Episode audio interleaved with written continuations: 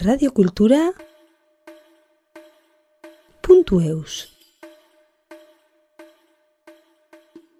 On va commencer la réflexion. Est-ce qu'une écriture basque serait celle que l'on retrouve euh, dans les panneaux euh, touristiques? Ou est-ce qu'une écriture basque s'inspire euh, du passé vraiment? Ce qu'il y avait avant les stèles funéraires? Ou est-ce que ce serait plutôt comment le Pays basque se l'est approprié aujourd'hui?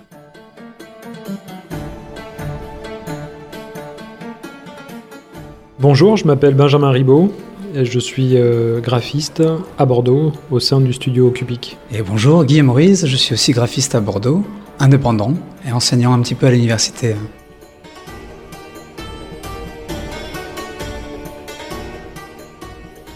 Le graphisme, ou ce qu'on appelle aujourd'hui un peu plus le, design graphique, à travers des outils tels que la typographie, la couleur, le design dans un sens large, c'est répondre à, une problématique de communication visuelle. Donc ça va de l'identité euh, visuelle d'un organisme, d'une société, à de la scénographie d'exposition, c'est-à-dire à la, à la mise en scène d'une exposition, à de la signalétique euh, également euh, pour un bâtiment, ça peut aller même jusqu'au évidemment au design d'objets, à des constructions de, sites internet euh, et à du dessin de caractères typographiques aussi. Donc ça balaye euh, très largement un peu toutes les disciplines proches du graphisme.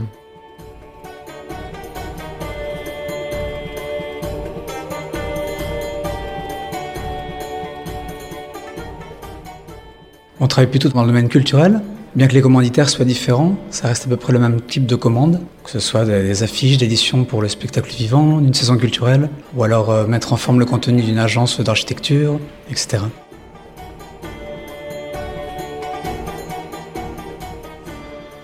Guillaume et moi, on est arrivé naturellement vers ce type de client, c'est-à-dire plus dans le domaine culturel, parce que je pense qu'il y a une, approche artistique qui est peut-être plus prononcée au départ, peut-être un, goût un peu plus pour l'expérimentation, pour des choses un petit peu plus libres. Donc même si on n'est pas du tout des artistes à proprement parler, on travaille dans le domaine de la création et le domaine culturel laisse beaucoup plus quand même de place à cet aspect euh, libre et créatif. Et je crois que aussi naturellement l'échange se fait plus facilement avec ce type de client. Donc on est moins dans une logique euh, marchande euh, on fait pas de publicité. On est euh, plus sur cette notion en effet de dialogue, d'échange et d'un projet qui se nourrit au fur et à mesure et qui part d'un cahier des charges en général bien pensé par des clients qu'on trouve surtout dans le domaine culturel.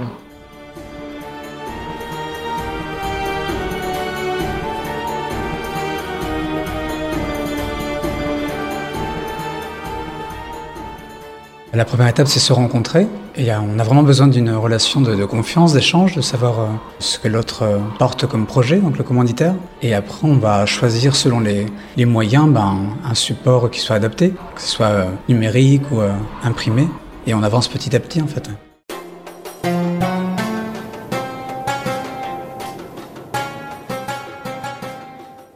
On entretient déjà depuis pas mal de temps des relations euh, privilégiées avec la Fabrique affamée, la compagnie euh, théâtrale. Et du coup, avec euh, Guillaume, on a réfléchi à comment recréer leur identité visuelle. Donc on n'est pas parti d'un logo, on est parti justement d'un dessin typographique, d'un caractère typographique qui serait en, fin de compte leur signature sur l'ensemble de leur support de communication. Et pour cela, on s'est inspiré de caractères basques, sans être dans quelque chose de folklorique, mais pour le coup, être dans une inspiration qui prend racine dans cette histoire basque. Ça, c'était la première partie. ensuite, la deuxième partie, c'est un travail de recherche qui s'appelle euh, Inscription en relation, qui euh, intervient dans le cadre d'une recherche plus globale. On est une vingtaine d'écoles à peu près à travers le monde à travailler sur ce sujet de recherche. C'est coordonné par Civic City et 10 milliards humains, qui est un institut de recherche. Et l'idée, c'est de faire une exposition en février 2020 au Palais de la Porte Dorée, au musée de l'immigration.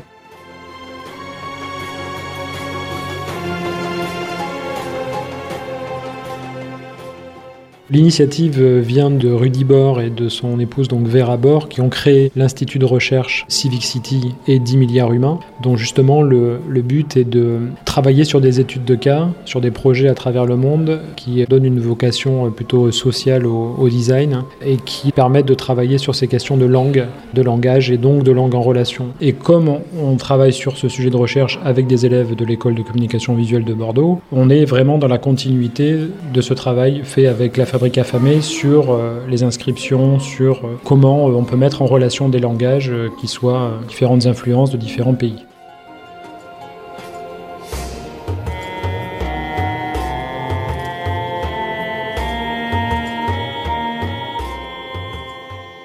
Les caractères typographiques en général euh, bah, sont de multiples formes. Souvent, ils font référence à une époque, à une histoire. Et dans le Pays Basque, notamment, on peut le voir à travers les écriteaux, euh, même les stèles funéraires, qu'il y a quand même des lettres euh, très fortes, très marquantes.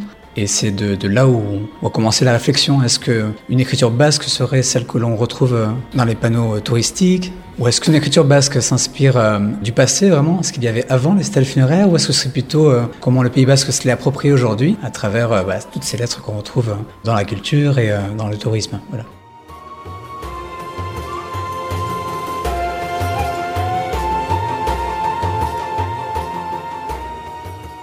Par rapport à l'identité visuelle, je pense qu'il y, a également différentes époques et différentes euh, habitudes qui se sont euh, mises en place. C'est-à-dire qu'il y a eu des périodes où euh, on jurait que par de logotypes qui se ressemblaient, que ce soit une mairie, une entreprise, c'était un peu toujours les mêmes clichés qu'on retrouvait, les mêmes gestes visuels. Alors nous déjà, on n'a jamais été dans ce type de réflexion, mais encore moins aujourd'hui, où on trouve qu'il y a plus de choses à, forcément à dire et à démontrer par un caractère typographique, et que du coup, on saute le pas de l'image fixe un peu sous forme de signature graphique, on va directement à la formulation de mots, de phrases, de choses qui caractérisent une institution, une entreprise, quoi que ce soit.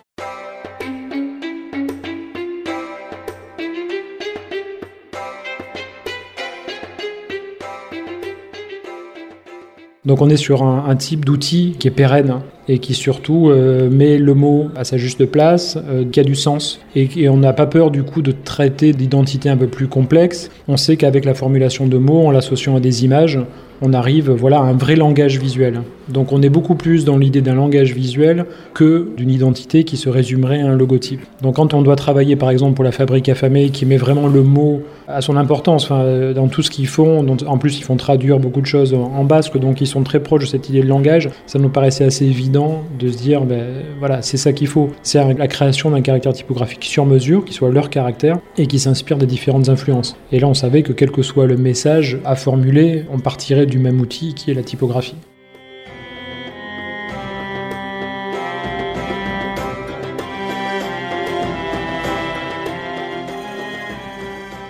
Notre but, c'est de diffuser un message. Donc, mieux on comprend euh, la personne qui va l'émettre, mieux on peut l'interpréter, le mettre en avant, le clarifier. Enfin, ça dépend de l'objectif, mais euh, souvent c'est ça.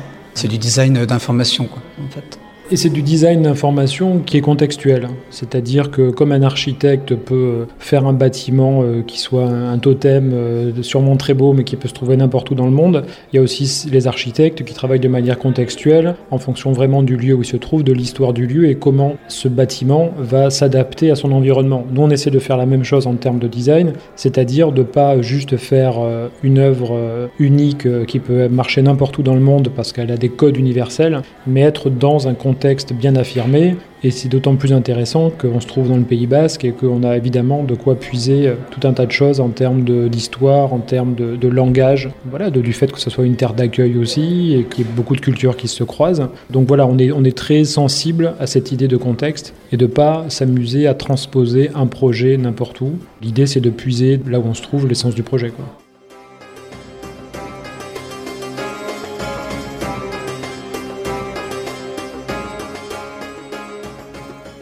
Alors, en plus de mon activité au sein du, studio, je suis intervenant dans une école de design graphique à Bordeaux. L'idée, c'est avec eux de trouver un, projet, de, réaliser un projet avec eux. Et là, cette année, euh, on a décidé de s'inscrire dans un projet de recherche beaucoup plus vaste, puisqu'il concerne une vingtaine d'écoles dans le monde et qui traite des inscriptions et des langues en relation. Donc, ça va donner lieu à une exposition en février 2020. Et donc, nous, on a, ce qu'on a voulu faire avec les étudiants, c'est travailler sur le Pays Basque, sur Asparin, et traiter de la question de l'accueil des migrants sur ce territoire. Du coup, notre idée, c'est en ça qu'elle recoupe un peu euh, avec la, question de, la langue aussi, de la typographie, c'est comment montrer qu'avec toutes ces influences, les personnes qui viennent sur cette terre euh, basque, comment est-ce qu'ils s'emparent du français, du basque, comment se fait leur adaptation, comment ils sont accueillis, et comment on peut recueillir leurs témoignages et le retranscrire sous une forme visuelle, graphique à travers la typographie.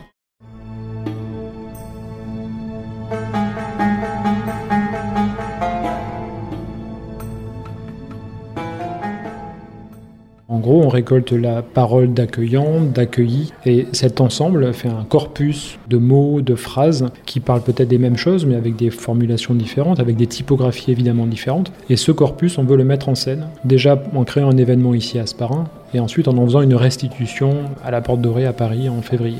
Donc il y a différentes étapes à ce projet. On travaille avec les étudiants euh, toutes les semaines dessus. Mais ce travail passait par une première étape qui était euh, obligatoire, qui était de venir sur place, de sortir de son écran d'ordinateur, de sa chambre, euh, et de faire venir les étudiants jusqu'ici, et de rencontrer les personnes qui vivent ça au quotidien. Ils sont un peu dans le rôle de journalistes qui viennent chercher des informations, et du grain à moudre, et des sources d'inspiration, et donc on ne sait pas encore ce que va donner le résultat final, mais l'idée c'est de pouvoir donner à lire, à voir à tout le monde euh, cet ensemble de témoignages.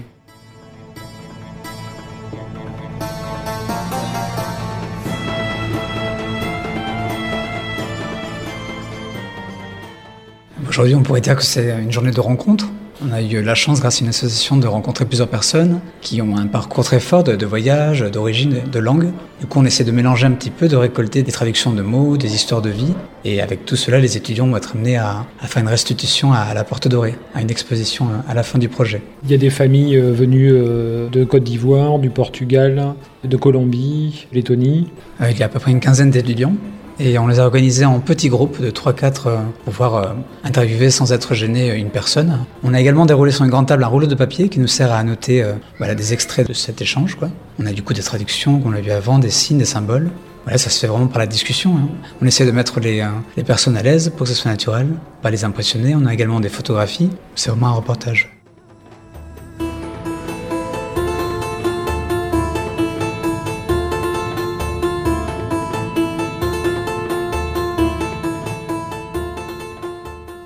Oops. Qui est sûr, c'est qu'il va y avoir une mise en scène de ces mots, de ces phrases. Est-ce que ça va être une exposition? Est-ce que ça va être une publication? Enfin, tout ça, on est en train encore d'y réfléchir. Mais l'idée, c'est que voilà, les étudiants aussi s'emparent de cette matière et soient force de proposition sur les différentes formes que ça peut avoir. On est quand même, malgré tout, sur un rendu assez scénographique, c'est-à-dire qu'on veut vraiment créer un événement ici, donc probablement une exposition dans le parc, enfin quelque chose qui soit ouvert au public et qui permette à ceux qui ne connaissent pas véritablement la, la problématique ou qui s'y intéressent pas ou qui ont des a priori de traverser le parc, d'arriver, de voir l'exposition et de constater aussi par eux-mêmes à quel point il, il, peut y avoir des échanges intéressants. Et ensuite, il va falloir imaginer aussi comment cette exposition va voyager jusqu'au palais de la Porte Dorée, euh, donc au musée de l'immigration en février, puisque l'idée c'est de montrer aussi à travers ce projet aux autres écoles, aux autres acteurs et, visiteurs de l'exposition à Paris que voilà, il s'est passé quelque chose ici. Ça a été montré à un public, donc c'était vraiment contextuel et avec des acteurs euh, locaux. Et c'est cette idée-là qu'on veut faire euh, monter jusqu'à Paris.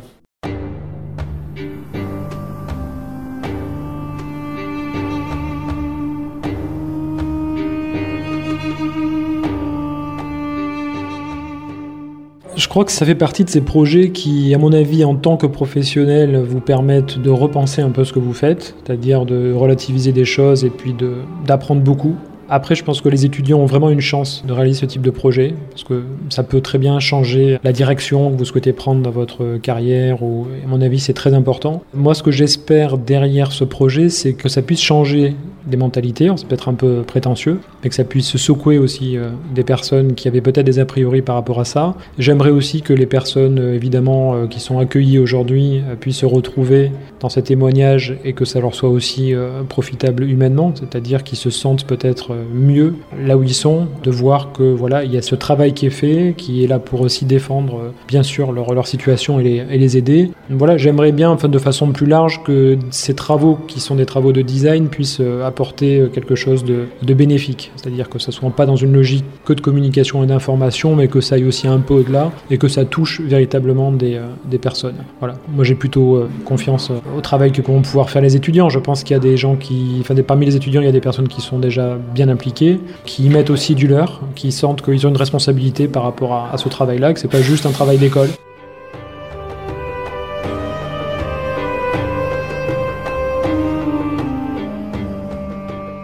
On pourrait dire aussi que ouais, on a intervenu aujourd'hui sur euh, juste une journée, que c'est très court, mais c'est plutôt la démarche qui compte et euh, peut-être que les étudiants seront amenés à revenir, il le faudrait d'ailleurs, ou à avoir cette même démarche ailleurs. C'est plutôt le fond qui compte, je pense aussi.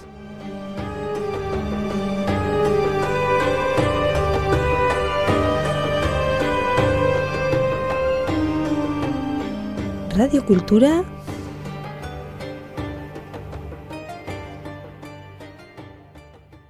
Punto Eus.